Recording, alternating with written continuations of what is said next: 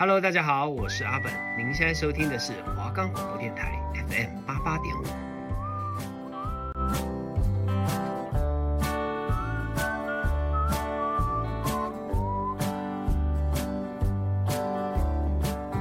欢迎收听一千零一夜。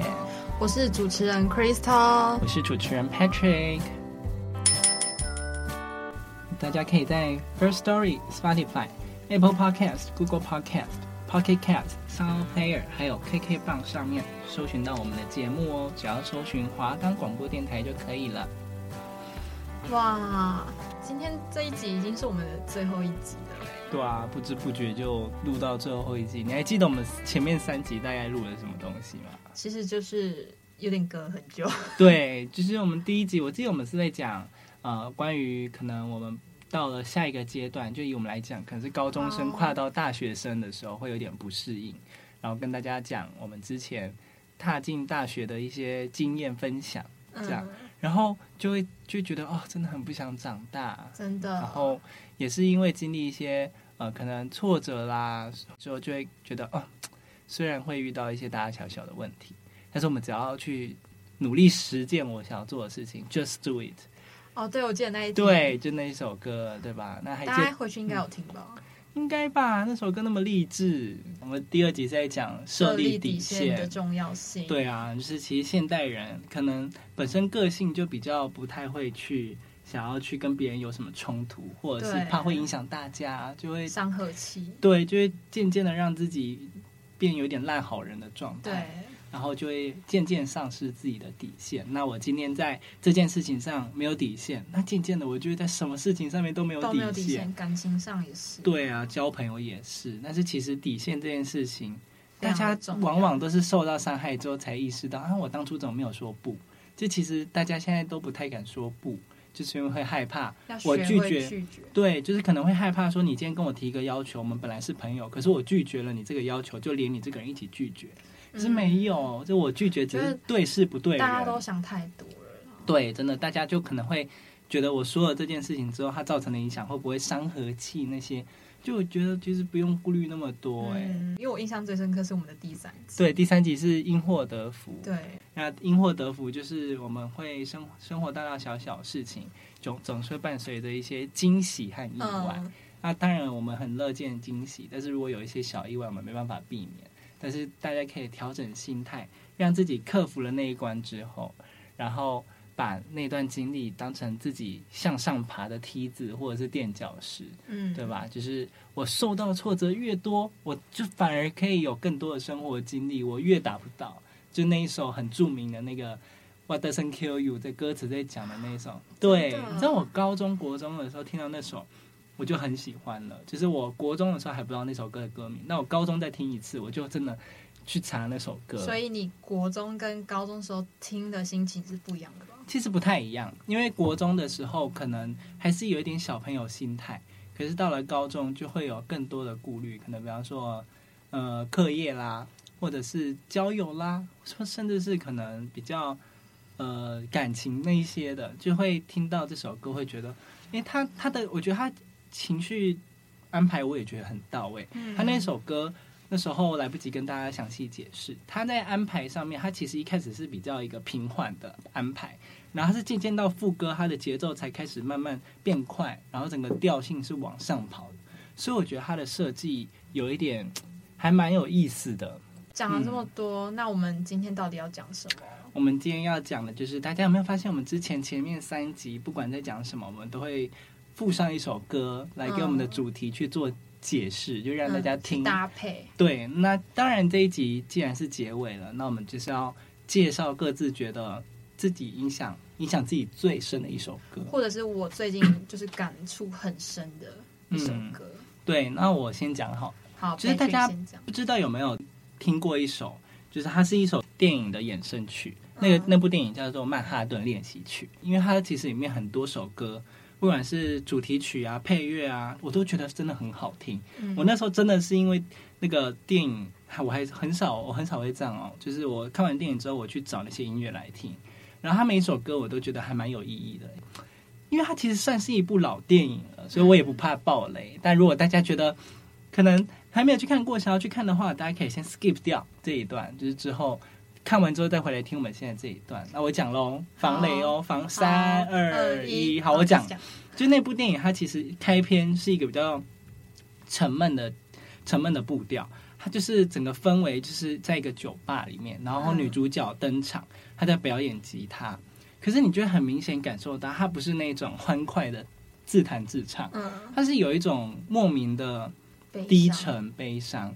对，然后镜头就跟随到另外一个音乐制作人，他就是男主角。嗯，那那个音乐制作人也是有点落魄的感觉，进到那个酒吧。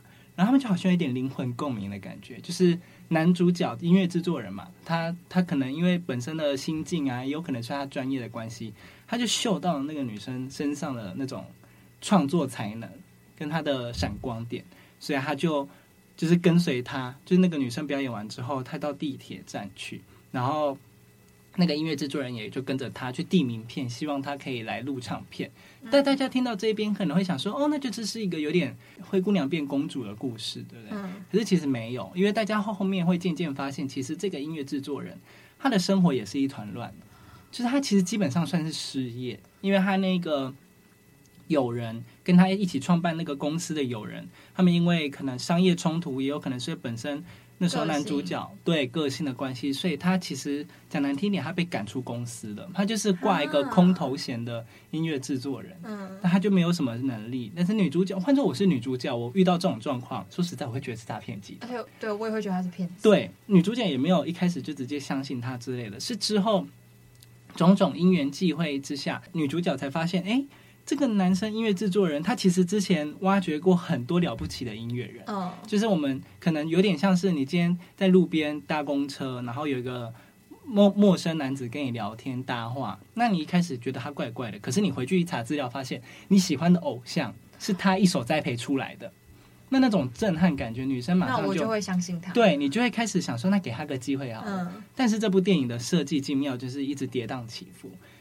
女主角开始跟那男生搭上线之后呢，男生就不要了，也不是不要，就是他没办法帮到太多嘛，就可能设备、资金那些，因为他挂空头衔而已啊，所以他就是到处去找人帮忙。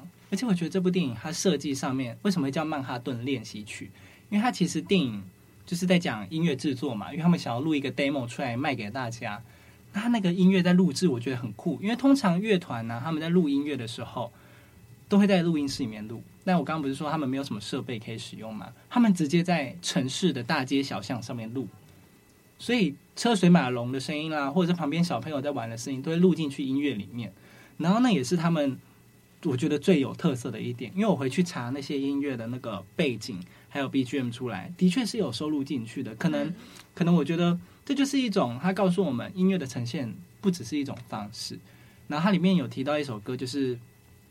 A step you can't take back，就是没办法挽回的那一步。歌词就是在讲说，呃，你今天经过了地铁站，然后你看到地铁穿梭过去，大家可能会开始听这首歌，会觉得啊，它的步调很轻快啊，它的节奏写得很好啊，有什么好低落的？可是那那首歌词，它其实是在讲一个男生一开始想要跳轨自杀，因为他在讲，就是他看到那个 subway，就是地铁。穿越过去嘛，嗯、他就可能想要跳下去。他就是其实是在讲那个音乐制作人，嗯、他觉得自己的人生一团乱，因为他的婚姻其实也蛮糟糕的。嗯、对，然后女儿女儿也不太愿意去亲近他，因为妈妈叫女儿不要去亲近老爸，因为爸爸以前是就是有一阵子染上酒瘾。其实男主角也就是因为酒瘾的关系丢到公司。嗯，对，然后他就是在讲这男主角。呃，差点踏出了没办法挽回的一步，还好他有遇到他的千里马，就是那女主角。主角。但是其实我觉得他没有很俗套的那种让这两个人凑成一对，没有。他没有，因为我不是说男主角他本身的婚姻其实有一点乱嘛，其实女主角她本身的状况也不乐观。你说她的感情生活？对，女主角她本身有一个男朋友，但是女生其实她就是一个很爱热爱创作的人。但是他问题不是出在女主角身上，是出在女女主角的 partner，就是她的伴侣上面。嗯，就是她的伴侣一开始也是跟她一起创作，然后那个男主角就是不是男主角，不好意思，就是那个女主角的男朋友，你猜是谁演的？是魔力红的男主唱去演的。真的假的？所以他我觉得就很有一个说服力，就是他们一开始在一起的时候，两个都是籍籍无名的，就是女主角跟她的男朋友在一起都是籍籍无名的。可是男朋友因为某一首歌渐渐开始走红。那可想而知，他们的距离就越拉越远。对啊，而且雪上加霜的就是，他除了忽略到女主角之外，他还做了男人。该死的男人都会犯的一些共同错误，没错。而且我觉得他这个镜头设计很厉害，他没有直接告诉大家让女主角去查手机，没有哦。他们很厉害，我觉得这也是他们能够在一起的主要原因。我觉得他剧本写的很好，两个人因为音因为音乐在一起，但也因也因为音乐所以分开。分开。女主角在听男主角创作的新新的音乐的时候，听出来他有新欢。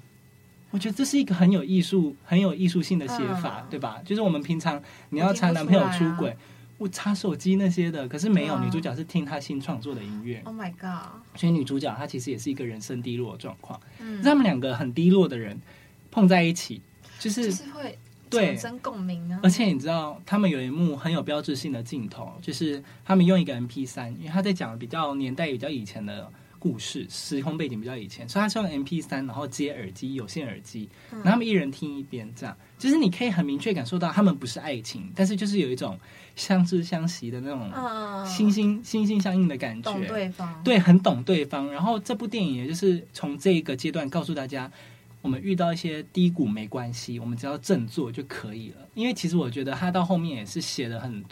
大快人心，那个背叛女女主角的那个男生啊，就是我说的魔力红主唱演的那个男朋友。他之后听了女主角录的一首新歌，他就很想要挖女主角去他的公司之类。可女主角 say no，对我也我也不愿意啊。就是哪怕我们今天没有那些感情纠葛好了，我也一定会。继续支持那个在我低落的时候，就是不顾一切支持我的那个男主角。嗯，对啊。然后那个男主角他其实不是因为婚姻失败嘛，所以他的女儿一开始也不接近他。可是那个女儿也是其实自己会玩吉他，所以他们也有共。对，所以他们就是三个人，就是原本三个比较隔膜的人，就是没有什么接触的人。女主角。是感情失败嘛，然后男生就是婚姻失败，然后女儿也不亲近他。可是他那个女儿其实会玩吉他，虽然玩的有点小糟糕，嗯，对，但是他其实也有那个男主男主角就是音乐制作人，他在录那些音乐 demo 的时候，也有请那个他的女儿进来帮忙弹。那他那个弹错啊，那些就是比较粗糙的那种出错的那那些事情，他全部都录进去。嗯，然后就是一些特色，对，很自然的东西，然后那种跑调那些还也都有录进去，嗯，所以。当然，那首歌它就是不是我刚说的那个没办法挽回的那部那一首里面的吉他，它不是这个，它是另外一首。嗯，但是我觉得他那个我要推荐的那首歌，他写的很好，就是我们适时的拉回自己，就是我们不能保证我们每一次心情低落的时候有人能在我们旁边，但是我们能够保证就是自己可以成为自己的最后一道底线，嗯，call back 了，对吧？对，就是我们要成为自己的后盾。我觉得可以让大家听一下这首歌，我觉得他写的很很轻快，但是惊喜的点就是你一开始会把它当成抒情歌在听，但你去查歌词会发现它是一首励志的歌。嗯嗯，那我们播给大家听一下好了。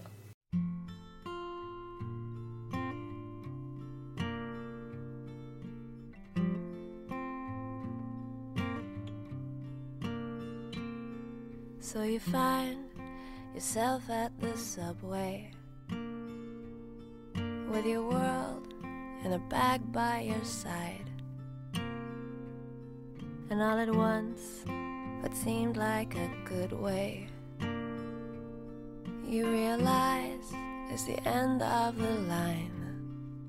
For what it's worth, here comes the train upon the track, and there goes the pain. Cuts to black. Are you ready for the last act? To take a step you can take back.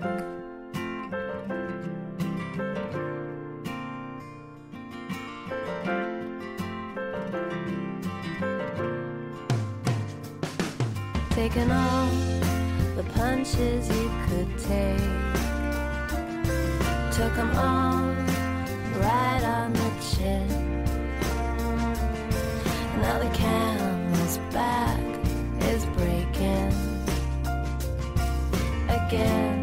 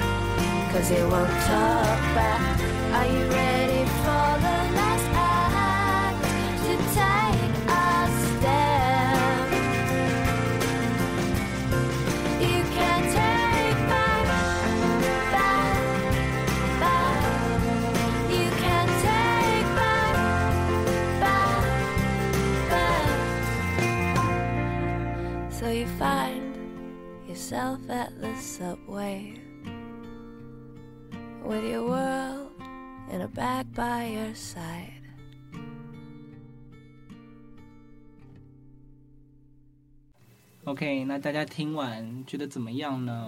我们的 Crystal 好像有话想要跟大家说。有，我有，我有感受到他要给我们的正能量。对，他有一句，就是他有一段歌词，然后翻成中文意思就是说，火车要进站了，然后所有的痛苦会结束在眼前的一片黑。对啊，你准备好迎接人生的最后一一幕了吗？踏出你无法收回的一步，就是我说他准备要跳下去的那个阶段，啊、我就觉得他完他完全没有讲到什么死啊、跳轨那些，啊、就是他这个歌词就写的很有意境。可是他后面就是渐渐的变轻快，嗯、然后就是告诉你说，哦，其实其实没有那么糟糕啦。我们就是回头回来看，你会很后悔这样。而且我高中的时候看这部电影是在准备学测的。最尖峰的时候，那时候对最累的时候，因为我那时候刚好没有办法做其他休闲活动，我有时间就是读书。可是会看这部电影，就是会课堂老师播给大家看，对，就是要求我们要看写心得，所以就不得不看。然后呢，我就只好看了嘛。可是我就觉得越看越莫名其妙，就是鼻子酸酸的。为什么？其实我那时候就是喜欢一个男生，可是。就是一直以来，他都是把我当朋友在相处。嗯，可是之后就是我也有点忘记，因为年代稍微久远一点。嗯，那时候感触很深，就是啊，因为我都一直把他当很好很好的朋友，因为我跟他一开始在班上都是比较边缘化的那一种，因为他我四号，他五号，然后刚好就是怎么分组啊，都会在一个组，然后就是大家都认定我们是一个 couple，但是一开始的 couple 比较像是那种就是 partner 的那种感觉，就是没有那种那种什么伴侣那种没有。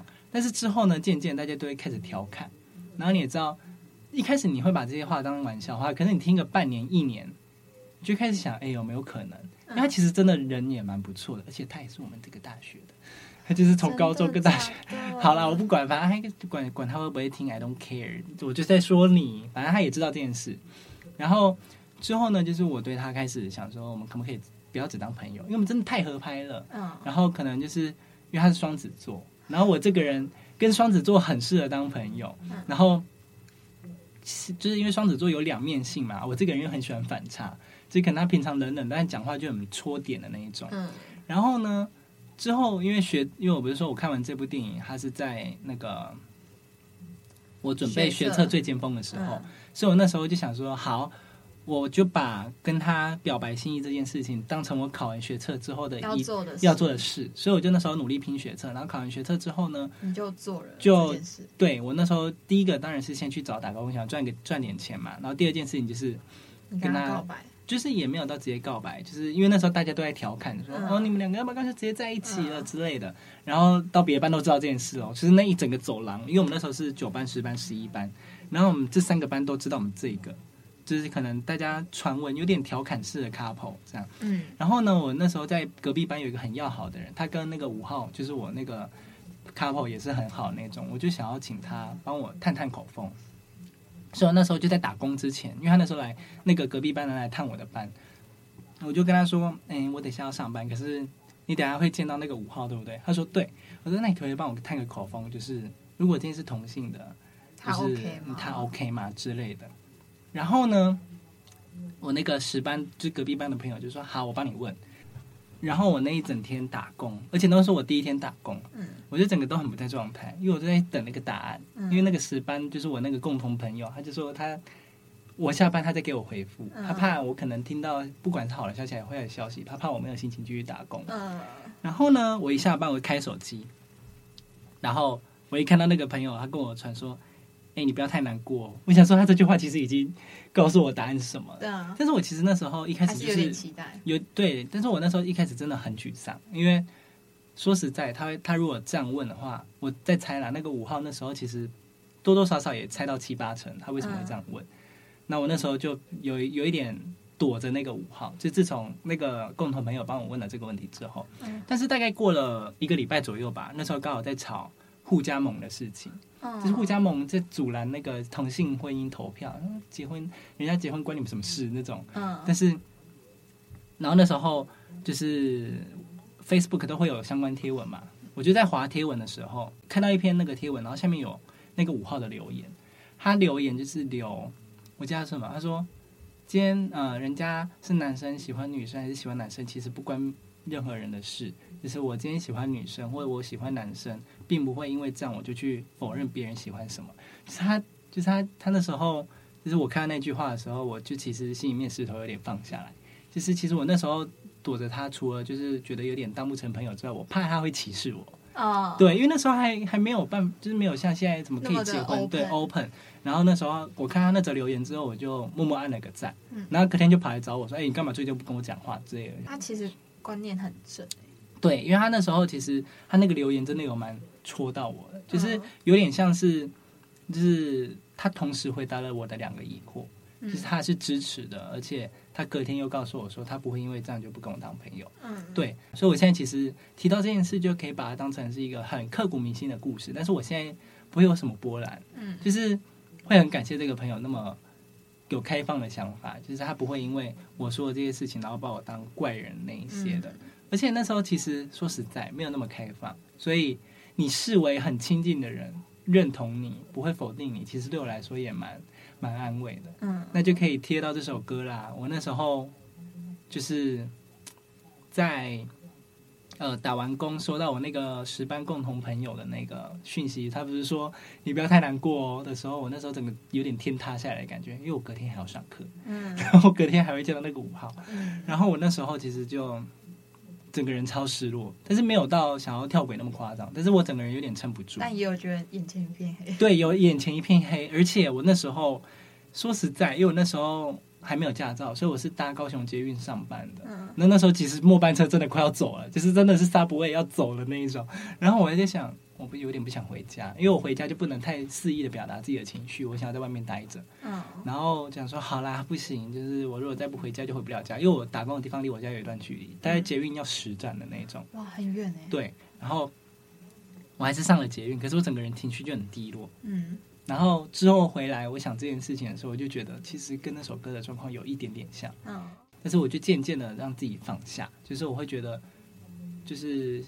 解铃还须系铃人，是我自己去晕人家的。就是我们这种会叫意难忘，就是因为我们不是意，就是那个大同小异的意，就是它是指的，但是我们偏偏要去喜欢人家的那一种，就是这种叫意难忘，最难放下，因为这种是连开头的机会都不可能的那一种。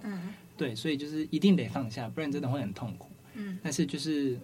就就靠自己嘛，所以我就渐渐的好啦。我想说，别人那种大风大浪都能放下，那我这种小情小爱、高中生的有什么好不放下呢？我就渐渐放下。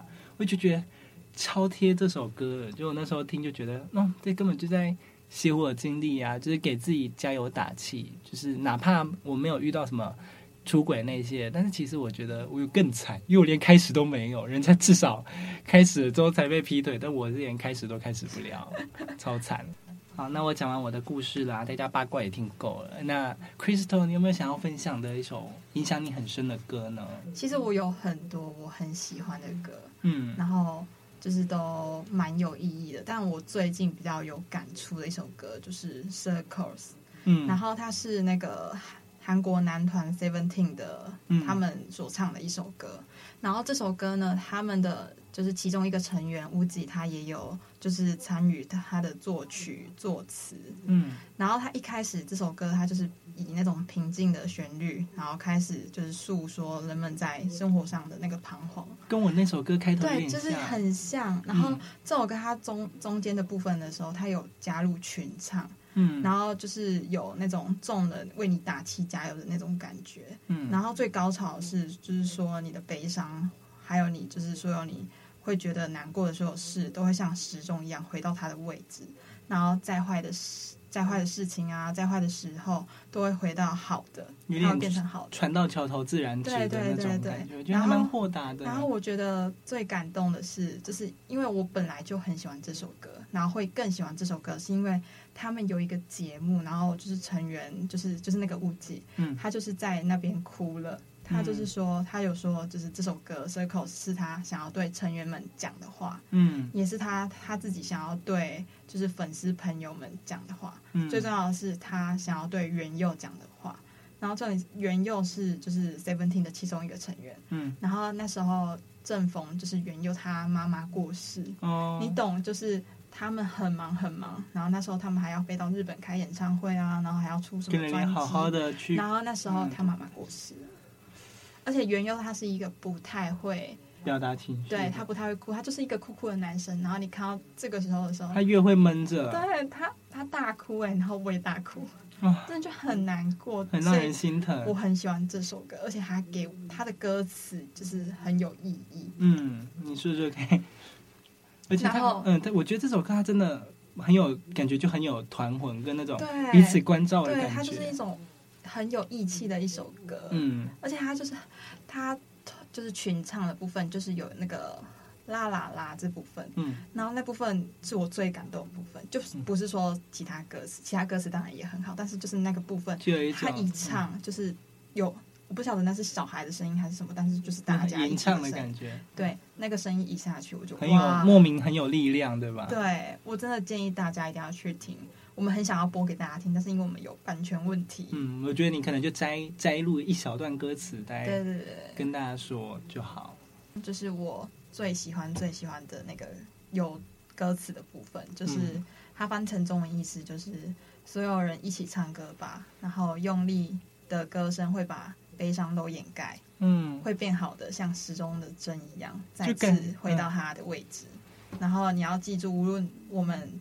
就是何时都会在一起，不会改变的是，我不会松开你的手。天啊，超级适合边跑步边听这首。对啊，他就是奋力奔跑。就是不管你在就是人生的低谷期，或者是你可能失恋，然后跟朋友吵架，很需要力量的时候，对，它就是一首很有力量的歌啊。它的歌词很温柔。